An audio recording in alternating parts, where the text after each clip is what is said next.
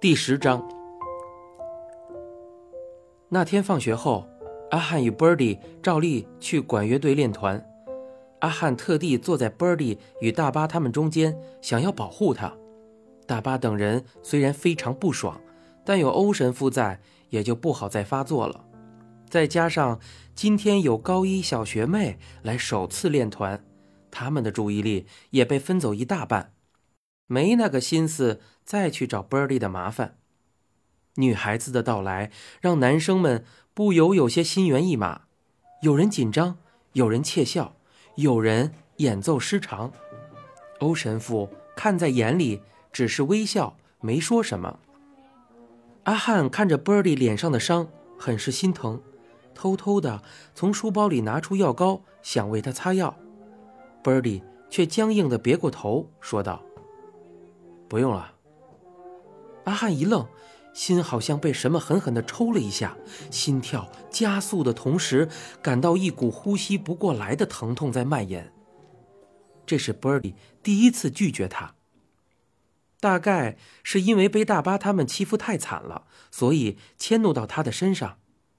阿汉这么安慰着自己，同时也要自己别去计较。阿汉说。那你拿去吧。他把药膏递给 Birdy，Birdy 摇摇头，对他一笑，没有接下药膏。阿汉看得出来，Birdy 的笑容里带着疏离，他有些不知所措。为什么？为什么 Birdy 忽然对他这么冷淡？他第一个想到的，自己做错了什么吗？这时，教官忽然怒气冲冲的走了进来。学生们顿时安静下来，教官大声说：“谁这男生和女生一起练习的，给我分开！不要以为窝在社团里我就管不到啊！”神父走上前，挡在教官的面前，问道：“教官，为什么忽然这么说？”教官说道：“神父，你不知道青春期的小孩子有多色。”他们这样胡搞，到时候会考不上大学的。教官说的煞有其事，仿佛这群男生们只要和女生有接触，就只能落榜，人生注定失败。欧神父不是很赞同的反驳道：“念书和谈恋爱是两件事，你可以要他们不用功，但不应该把他们当成犯人离开。”欧神父对学生的宽容已经让学校颇有些微词，教官看得出来在隐忍着脾气，说道：“神父，你可以不要管那么多吗？是，你说的没错，神要你教他们有爱，但可不是教男女之爱啊，这是校规。神父，你最好不要找我麻烦。”欧神父丝毫没有让步，反而向前走了一步，像是要维护这些孩子，说道。这里是管乐团，一直是我在管的，我有我自己的方法。教官不以为然，说道：“你的管理方法就是把大家关在这个地下室，乱搞男女关系吗？学校最担心的就是像乐队这种地方，男生和女生长时间关在一起，谁知道会发生些什么？”一道略带着稚嫩的清脆女声突兀的响起。教官讲话一定要这么难听吗？众人望向声音的主人，只见一个娇小的女孩子站起身，脸上尽是隐忍的愤怒。教官凶恶的喊了回去：“你是哪一班的？你哪双眼睛看到我讲话难听的啊？”没有人喜欢自己的权威被挑战，尤其还是在他眼里只会带来麻烦的女学生。娇小的女学生并不害怕，反而正经八百的回呛道：“我是耳朵听到的，我根本不想看。”此话一出，一旁的男生们纷纷窃笑。教官是长得其貌不扬，私底下学生也没少拿他的长相开玩笑，但这可是第一次有人当面呛教官的长相啊！教官的面子挂不住了，走到女生的面前质问道。你是哪一班的？谁准你这样跟教官讲话的啊？教官不需要对我们这么凶吧？为什么要把我们说的这么不堪？女学生不甘示弱的反问。教官说：“我不这样说，你们会当回事吗？忽然，波尔蒂也站起身，插嘴道：“所以把男生和女生隔开，就是防止我们乱搞男女关系吗？那出了学校怎么办呢？是不是也要麻烦教官去把学校外头的世界隔成两边，像学校这里的铁丝网那样呢？”接连被两个学生反呛，教官气得脸色涨红，朝着波尔蒂咆哮道：“你在这说什么鬼东西啊？”这里是学校，哎，是让你们考大学的地方。Birdy 依旧一脸满不在乎的挑衅的模样，说道：“哦，所以只要考上大学就好，那其他的社交活动都不用学了，是吗？”教官气急了，搬出的理由仍是那一套，说道：“你们是学生，本来就应该遵守校规。”Birdy 一脸嘲笑道：“哼，所以校规哪一条规定？”乐队里的学长不该教学妹吹奏乐器的，麻烦教官找出来让我看一下了。一开始挺身反呛教官的娇小女生，此时也帮腔道：“如果校规真是这样规定的，那我们加入管乐团又有什么意义呢？”阿汉在一旁见到这两个人一搭一唱呛教官，不由有些胆战心惊。Birdy 疯了吗？都已经高三了，何必抢出风头呢？难道？阿汉看了一眼那个娇小的女学生，心中忽然感到一股前所未有的强烈妒忌之意。教官被两个人堵得一时哑口无言，指着两个人狠狠的威胁道：“好，很好，我盯上你们了。”阿汉急忙朝 Birdy 使眼色，要他收敛些，可谁知道 Birdy 居然还大声的说道。那麻烦教官记一下啦，高三新班王博德。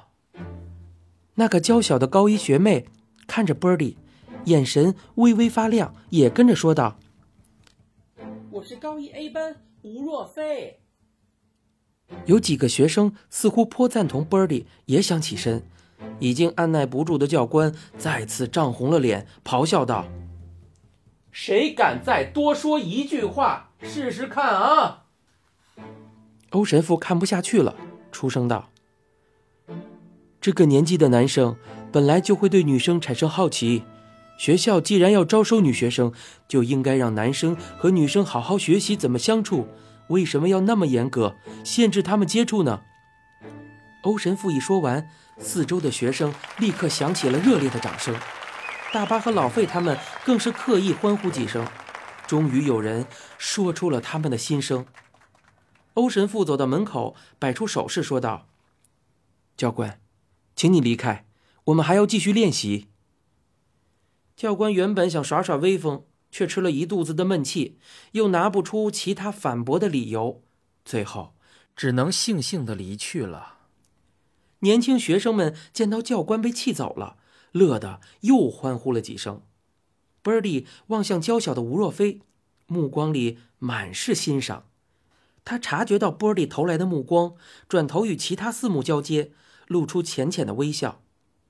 阿汉在旁边看着这一切，浓烈的嫉妒如毒蛇般开始缠绕着他的心，拧紧，让他几乎无法喘息。阿汉一直以为。这个世界是绕着他和 Birdy 两个人运行的，但从那一天起，他所以为的这个世界开始崩解，赤裸裸的现实终于显露出来。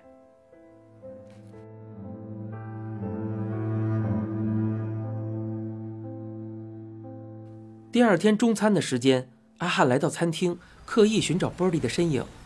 今天上午，Birdy 都没有理过他。即使是同班同学，也不至于这么疏远吧？波尔蒂独自一人坐在角落的长桌上吃着中餐，阿汉端着餐盘走了过去坐下。波利看了他一眼，没有向他打招呼，甚至脸上也没有笑容，只是埋头继续狼吞虎咽着。为何忽然变得这么冷漠？他是不是真的做错什么了？所以波利故意这样惩罚他？阿汉闷着声音问道：“怎么了？”波利若无其事的吃着饭，回应道：“什么？怎么了？阿汉说：“你这两天为什么要这样？”阿汉看着波利发现对方明显在避开他询问的目光。我们暑假不是还好好的吗？是不是我做错了什么波利端起碗，一口气喝完汤，打断他：“我只是觉得要联考了，我们都该用功一点。”阿汉苦笑道：“我是有在用功啊，倒是你才要认真一点吧。”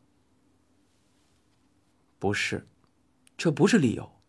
波利只是在敷衍他，但阿汉没有胆子戳破波利的谎言，因为他怕知道真相。犹豫再三，阿汉还是开了口，说道：“我觉得，你是不是少跟那个学妹接触比较好？”免得被教官他们找麻烦。Birdy 向来不羁，又特别喜欢挑战校规，早已是老师和教官眼中的头疼人物。Birdy 总算抬起眼看了阿汉，一脸不敢苟同，甚至皱起了眉头，说道：“你这样和那些讨厌的教官有什么不同啊？”阿汉一时竟说不出话。这是 Birdy 第一次否定他，而且这么直接。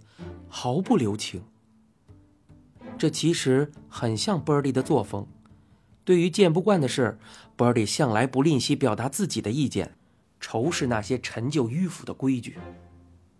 是的，这些阿汉都知道，只是他从未想过，有一天 Birdy 也会这样看他。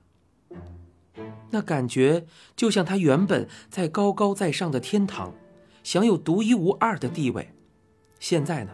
却一口气被波尔蒂贬到了人间，和其他所有波尔蒂眼中平凡无聊的人类是同一个等级呀！阿汉很想去辩解，他并不是这个意思，他只是希望波尔蒂不要再惹麻烦。但波尔蒂已经一脸冷漠的起身，端起餐盘，离开了。阿汉坐在位子上，看着玻璃的背影，感到前所未有的孤独。忽然，他发现有人在看着自己。转过头，是那个曾被大巴等人霸凌的瘦小学弟，正坐在不远处的餐桌上盯着他瞧。学弟的脸上又多了不少的伤痕。学弟从餐厅走出来的时候，躲在角落的阿汉挥手叫住他。学弟走到他面前，他看着学弟脸上的伤，不忍心的问道：“学弟。”你怎么又？是大巴他们弄的。学弟不甚在意的笑了笑，说道：“是别班弄的。”他指了指嘴角的淤青，接着说：“这是我们班拿砖头砸的，还有这个。”他一一秀出身上的伤痕，仿佛在展示自己的勋章，但阿汉却下意识的别过了脸，他不想看见那些让他感觉到不舒服的伤痕。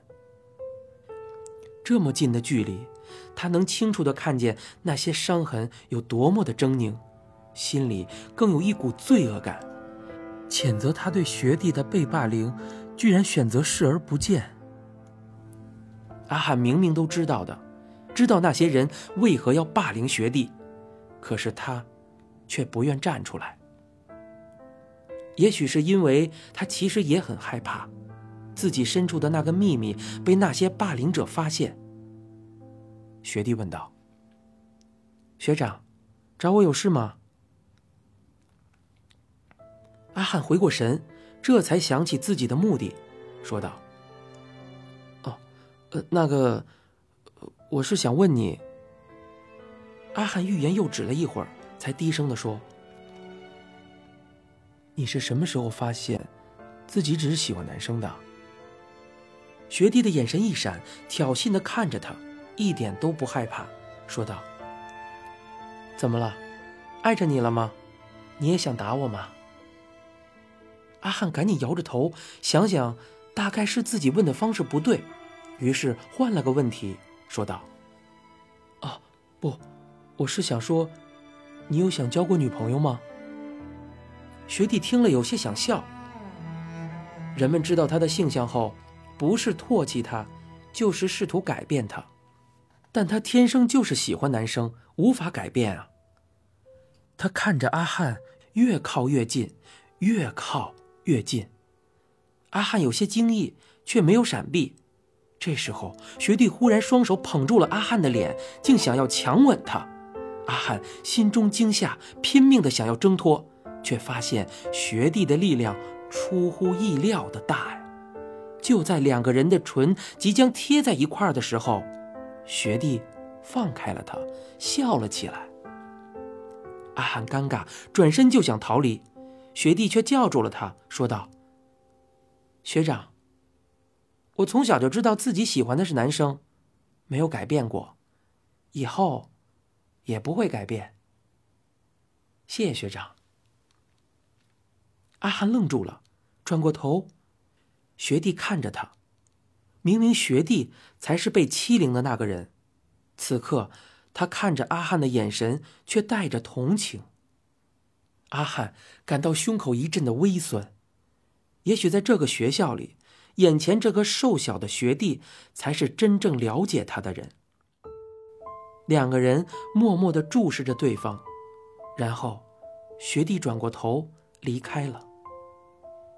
阿汉站在原地，望着学弟离去的背影，竟久久无法自已。